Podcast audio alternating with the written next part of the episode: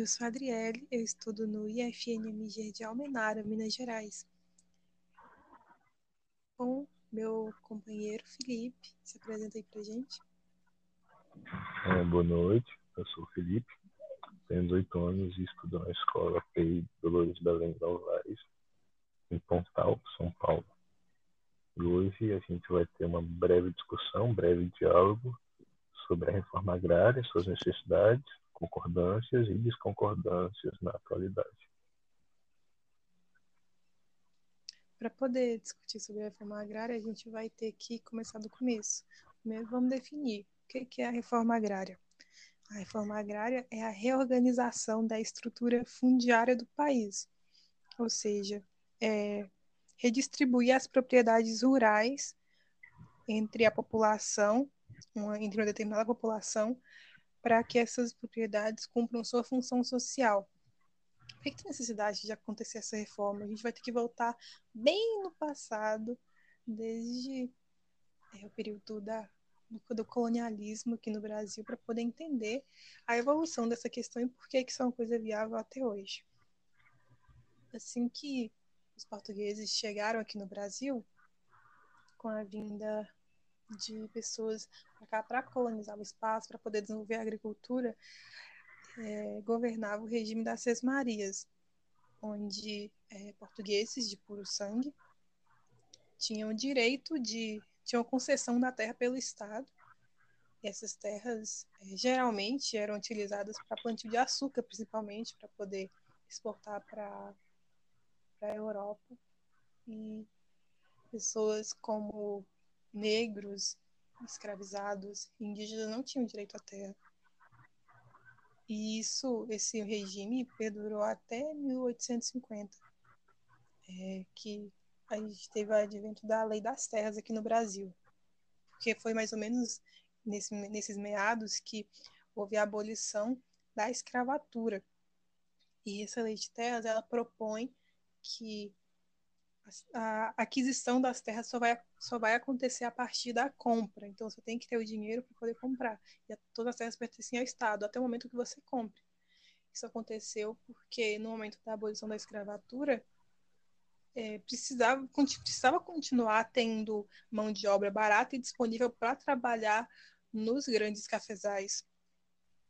Inclusive também imigrantes europeus que vieram para cá nessa época para que eles, se eles tivessem que optar entre ter a própria terra para trabalhar ou trabalhar em uma grande propriedade, eles iam trabalhar para si próprios. Então, esse, esse, essa falta de concessão de terra às pessoas, sejam os libertos, sejam os imigrantes, fez com que eles fossem forçados a trabalhar na grande indústria agropecuária daquela época. Ao passo que em diversos outros diversos outros países, como nos Estados Unidos, no Japão, a reforma agrária aconteceu muito cedo, inclusive nos Estados Unidos, quando houve a abolição da escravatura, isso era muito estimulado porque não, não pode acontecer um capitalismo bem desenvolvido em um lugar em que o sistema seja muito parecido com o sistema feudal, que é o que acontece no Brasil, principalmente naquela época, onde tinha um pequeno poucas pessoas que eram de, proprietários de muitas terras e concediam essas terras para algumas pessoas trabalharem. E, essa, e democratizar a terra iria, dem, dem, iria dinamizar a economia capitalista. O que a gente pode constatar com isso é, é o simples fato de que a reforma agrária em si não é algo que define é, se a divisão de terras é algo benéfico ou não à população. A reforma agrária é um meio de distribuição de terra para os povos menos favorecidos. Que existem os povos favorecidos, como existiam é, o povo de Portugal, o povo de Espanha, o povo de Inglaterra. Eram povos já favorecidos pelas suas normas governamentais. A reforma agrária serve para dividir a terra e para falar, olha, agora vocês têm isso aqui, vocês podem trabalhar em cima. Mas, por exemplo, a reforma agrária que aconteceu nos Estados Unidos, ela teve um viés muito diferente do que teria a reforma agrária instituída no Brasil hoje em dia, caso acontecesse. Então, ela por si é um meio, mas um meio que pode ser usado tanto para uma coisa é, bem pensada, bem estruturada e digna da população, quanto para uma coisa é, maléfica, que realmente é, só aumente a segregação. Porque, veja bem, se a escravatura não fosse abolida e você fizesse uma reforma agrária e, divise, e dividisse as terras para grandes proprietários, para grandes nomes, eles só iriam fazer com que a escravatura, como que a escravidão, apenas aflorasse, porque o Estado não ia ter total controle sobre essas posses, sobre essas propriedades, que era o que aconteceu no Brasil em determinado período. Quando a gente vê sobre a divisão do território de um país, dos países ao redor do mundo, a gente percebe que a reforma agrária é um tópico que o pessoal geralmente resolve muito cedo. É, nos Estados Unidos isso já foi feito, e na maioria dos países do mundo também, principalmente em países que tiveram a participação do regime socialista em algum momento, como na União Soviética e em Cuba, é, em suas revoluções. Mas por que, que no Brasil isso não aconteceu ainda? O que, é que, o que é que barra o Brasil nesse sentido? Porque quando a gente vê esse raciocínio de que a divisão de terra que a gente tem hoje é produto de uma coisa que aconteceu há 500 anos atrás, que vem acontecendo há 500 anos, a gente percebe o absurdo que é a divisão de poder de terra que a gente tem agora. Mas por que, que isso não muda nunca? Mais ou menos é, no começo do século XX, é quando o Brasil começou a se industrializar ainda era uma economia basicamente cafeeira, ainda era uma economia basicamente da, agro, da agricultura, mas já tinham já estavam começando as primeiras indústrias brasileiras, somente para bens de consumo, de alimentos, etc. E a centralização de propriedade geralmente vai, como eu citei antes, vai em rumo contrário ao capitalismo, porque as pessoas tendo mais espaço para poder trabalhar, para poder produzir, para poder criar, vão participar muito mais ativamente na economia do lugar, vão promover essa economia. Então, é lógico que os industriais que querem que as pessoas tenham poder de consumo e de trabalho maior, queriam que acontecesse uma certa reforma. E a elite brasileira, naquele momento, é, no, século, no começo do século XX, ela não queria de maneira alguma que acontecesse essa reforma, para continuar com o poder no país nas suas mãos. Aí aconteceu uma coisa, um fenômeno muito, muito engraçado que foi que a indústria brasileira então tomou um novo rumo. Ela começou a se desenvolver voltada para o agronegócio. A indústria brasileira começou a se desenvolver na mecanização do agronegócio. Então, a indústria agora faz com que esses, esses grandes proprietários que têm suas monoculturas consigam produzir cada vez mais um espaço cada vez maior.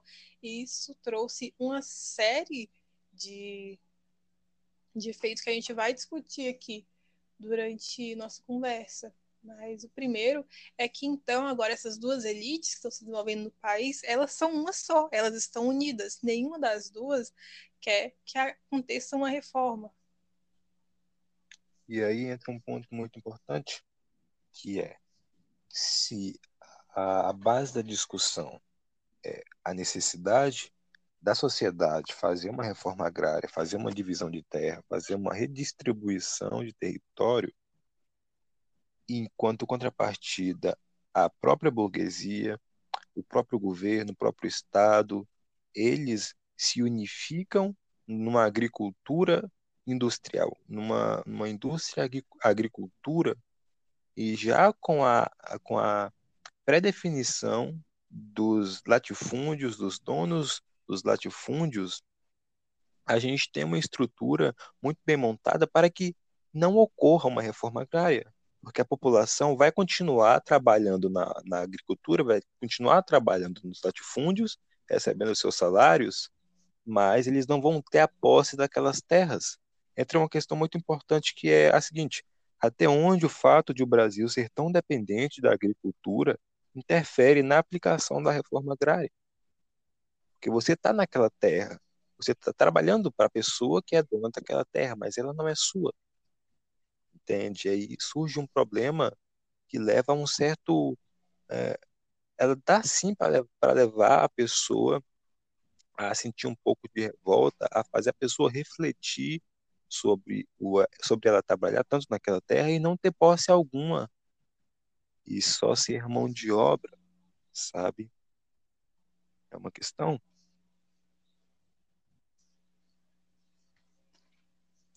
A gente consegue conectar isso muito bem com o que vai acontecer agora, um pouquinho mais na frente da linha do tempo. É, depois, desde que a República foi implantada no Brasil, os movimentos é, das, dos, dos, campesinos que querem o direito de ter uma terra e de produzir para si e para a família vão aumentando, aumentando, aumentando, sendo fomentados. Em 1960, João Goulart é, ascende até a presidência do país. E ele tinha ideias progressistas, de maneira alguma comunista. Muito pelo contrário, mas tinha ideias progressistas. Ele entendia a importância da, da reforma e era do plano de governo dele implementar a elite brasileira, a burguesia brasileira, foi à loucura com isso. Tanto que eles se unificaram ao ponto de realizar um golpe, de ser um dos estopins para que se realizasse um golpe neste presidente e implantaram a ditadura empresarial militar no Brasil. E essa ditadura fez questão, inclusive, de criar vários estatutos que, inclusive, dificultaram que qualquer tipo de distribuição de terras pudesse ser feita nesse ponto, a gente precisaria é, repensar uma questão que ela foi é, trazida à tona por várias pessoas, vários militantes, que é a seguinte: a gente precisa refletir sobre revisamento histórico. Ele é obrigatório ou necessário nessa discussão, ou desnecessário no caso, porque a gente precisa sim rever a nossa história para entender o porquê, na história do Brasil, a reforma agrária sempre foi barrada nas votações, sempre foi barrada nas discussões populares e ela sempre foi tida como algo monstruoso, algo quase demoníaco. Existe alguém que tem muito medo da reforma agrária e eu tenho plena convicção de que não é o povo que luta por ela. Existe alguém, uma minoria, que tem grande posse que talvez por coincidência seja os latifundiários, os burgueses, que não querem.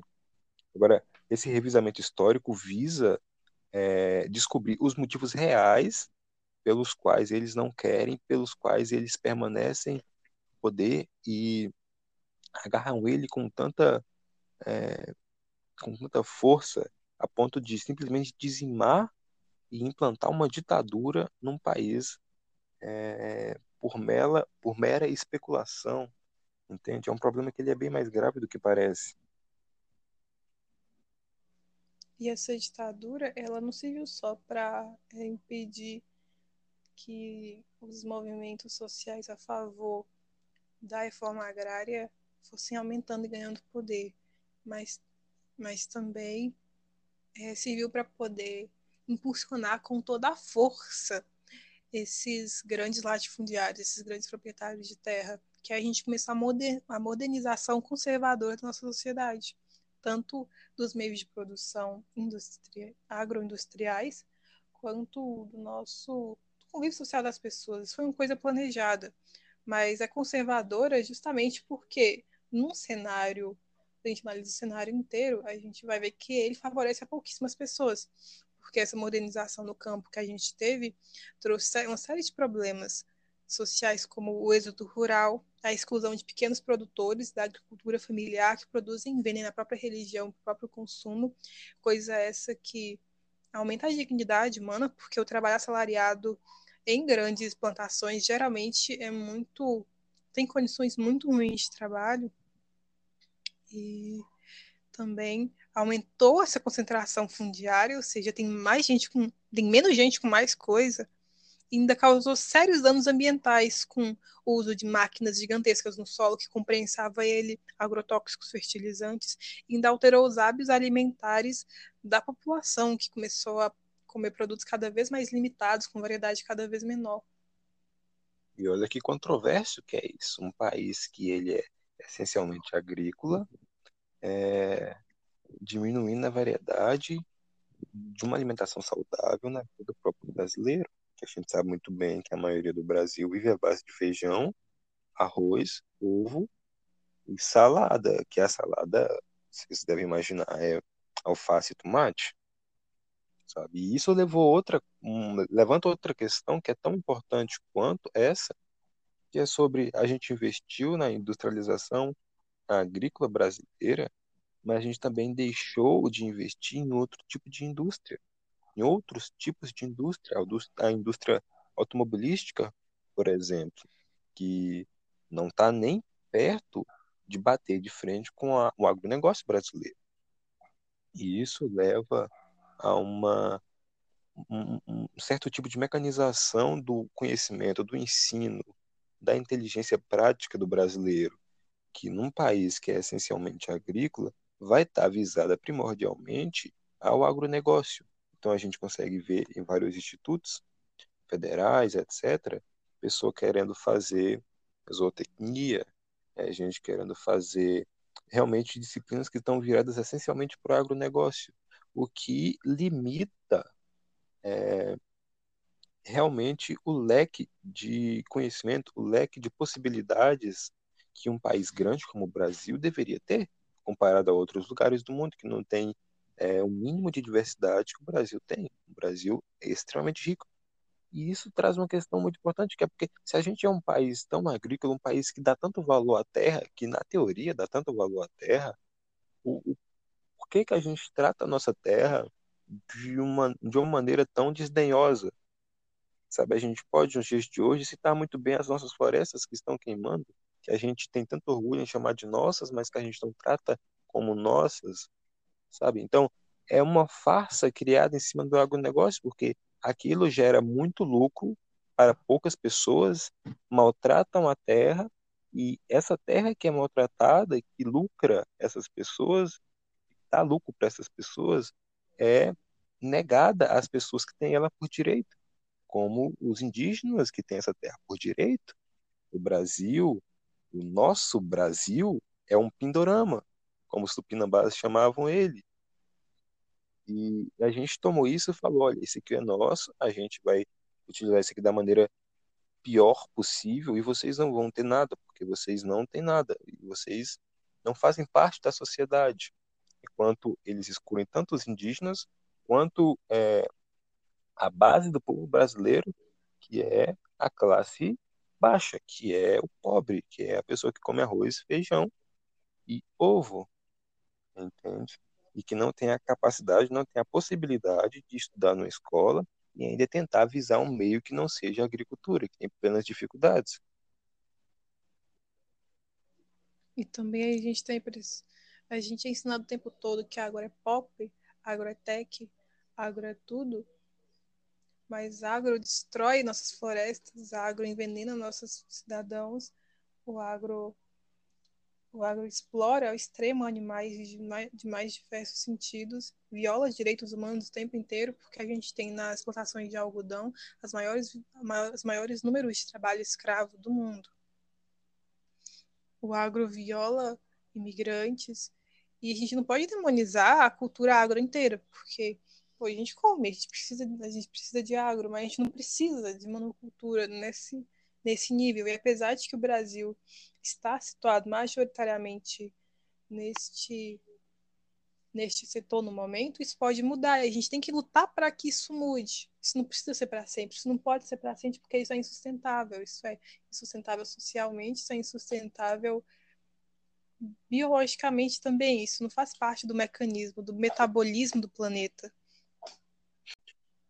E, e, eu, e é claro que levantando todas essas questões, é óbvio que a gente não pode fugir da pergunta de que quem são as pessoas que são beneficiárias, quem são as pessoas que seriam beneficiárias e ser, que realmente sairiam, entre aspas, ganhando dessa luta. Né? Quais são as necessidades atuais e onde elas se concentram?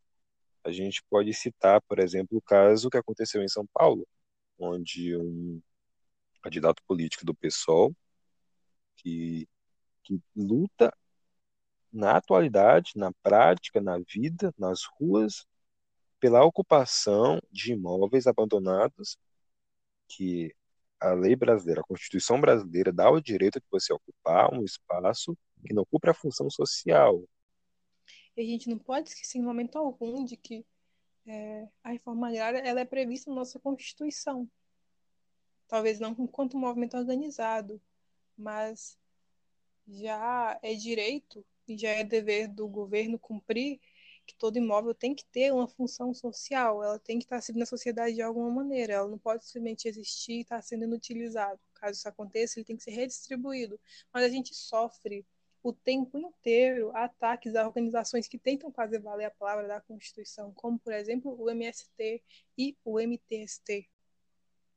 A gente deveria saber, no caso, quem é que é contra a reforma agrária. Existem as pessoas que lutam a favor e as pessoas que lutam contra. Isso é óbvio. E não é de hoje que existe essa luta, não é de hoje. Mas a, as posições mudam é, dependendo do lugar onde você esteja, país onde você esteja. Mas algo que a gente vê com uma certa frequência, principalmente no Brasil, que é o foco da nossa discussão, é que a direita conservadora ela é veementemente contra a reforma agrária. Ela fazia parte da, do golpe militar no Brasil. E,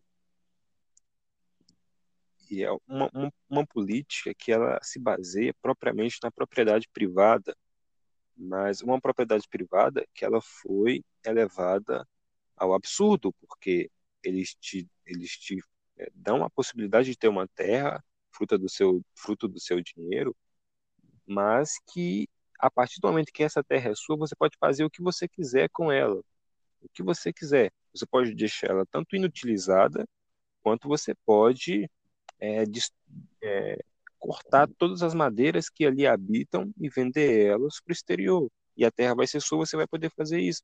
A gente precisa de leis e de políticos é, da nossa atualidade que defendam tanto a terra quanto a posse consciente da terra. Que isso está na Constituição. Você tem que defender a terra, seja lá de quem ela for. É a terra do é da pátria, é a terra, é a terra da sociedade brasileira. O fato de ela estar na mão de determinada pessoa, sobre a tela de determinada pessoa, não dá não deveria, ao caso, dar a, possibilidade dessa pessoa fazer o que ela bem entender e não ligar com as políticas sociais, que é onde a gente entra na questão de quem é que quer a terra e para que que ela quer a terra é, contra quem não tem a terra, necessita da terra e luta pela terra. É uma pergunta que ela é muito direta e muito chocante, diria, talvez forte, quando se trata da reforma agrária. De quem é o Brasil?